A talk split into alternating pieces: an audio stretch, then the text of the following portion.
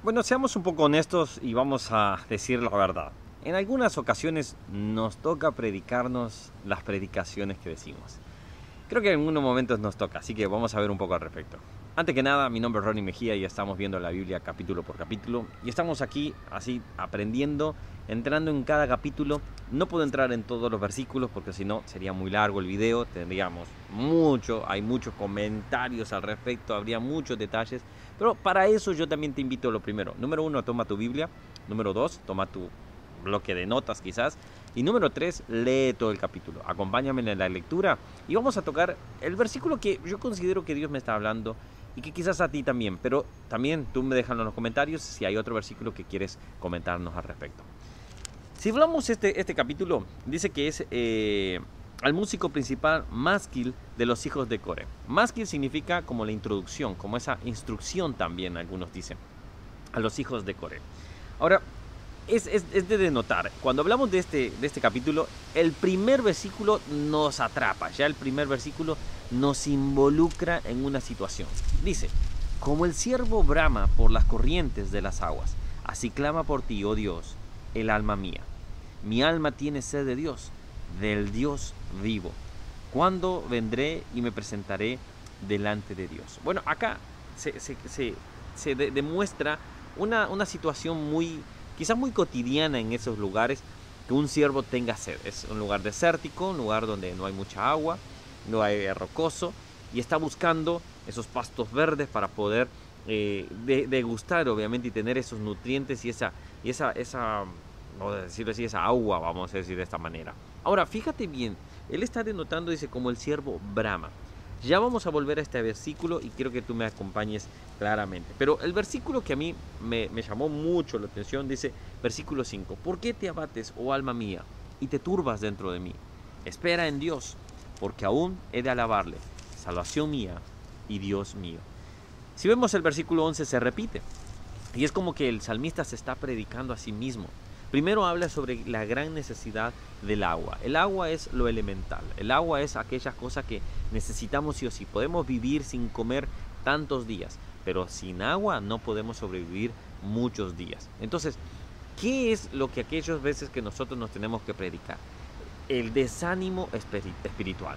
Todos podemos pasar por desánimo espiritual. Todos vamos a pasar en algún momento por una situación donde nosotros vamos a decir, eh, ¿dónde está Dios realmente? Y la gente o misma las circunstancias nos hacen pensar, ¿y dónde está tu Dios? Miren el versículo 3, eh, dice, fueron mis lágrimas mi pan de día y de noche, mientras me dicen todos los días, ¿dónde está tu Dios? Y muchas veces nos sentimos de esa manera. Y vuelvo al principio de que yo decía, Muchas veces nos tenemos que predicar nosotros mismos esas palabras que dice el versículo 5. ¿Por qué te abates, oh alma mía? ¿Qué es lo que te está preocupando? ¿Qué es lo que te está abatiendo? ¿Qué es lo que te, te deja eh, que, que no estés tranquilo? Eso déjaselo al Señor. Él, cuando hay una frase acá dice, espera en Dios. Espera en Dios significa Él lo volverá a hacer. Me gustó un comentario bíblico ahí en internet que decía, Él lo volverá a hacer. Esperaré en Dios porque sé que Él lo volverá a hacer. Sé que Él va a proveer. Sé que Él algo va a hacer para que esta circunstancia pueda cambiar.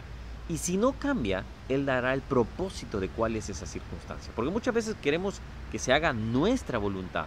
Y ya hemos aprendido, haz tu voluntad aquí en la tierra como en el cielo. Ahora, fíjate bien, el salmista empieza diciendo como el siervo Brahma.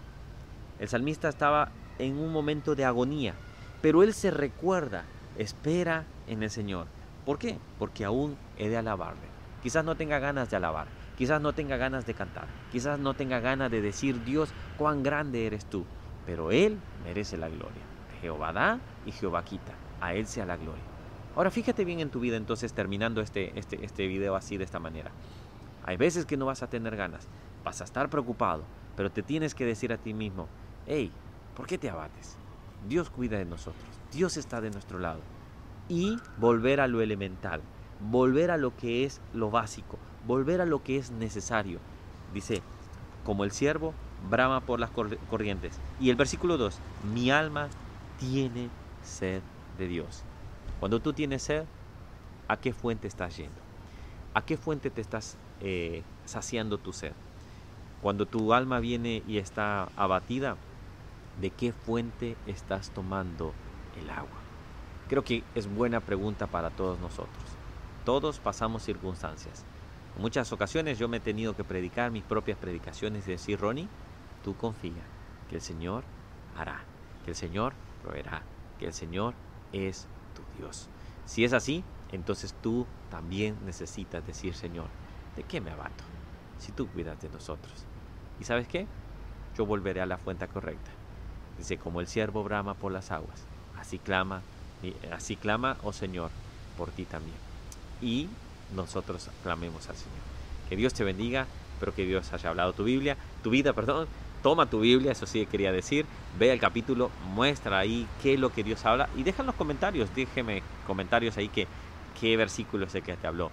Y bueno, estamos acá aprovechando el, verano, estamos aprovechando que estamos en el verano y, podemos estar así a la intemperie. En invierno no lo podemos hacer, acá es lluvia, frío, entonces estamos aprovechando. Así que que Dios les bendiga y mañana nos vemos capaz desde ese mismo lugar y así podemos compartir. Que Dios les esté bendiciendo. Suscríbete al canal, dale a la campanita, dale notificaciones todas, así de lunes a viernes nos acompañas y aprendes a, a ver la Biblia también capítulo por capítulo. Que Dios les bendiga, nos vemos el día de mañana. Chao, chao.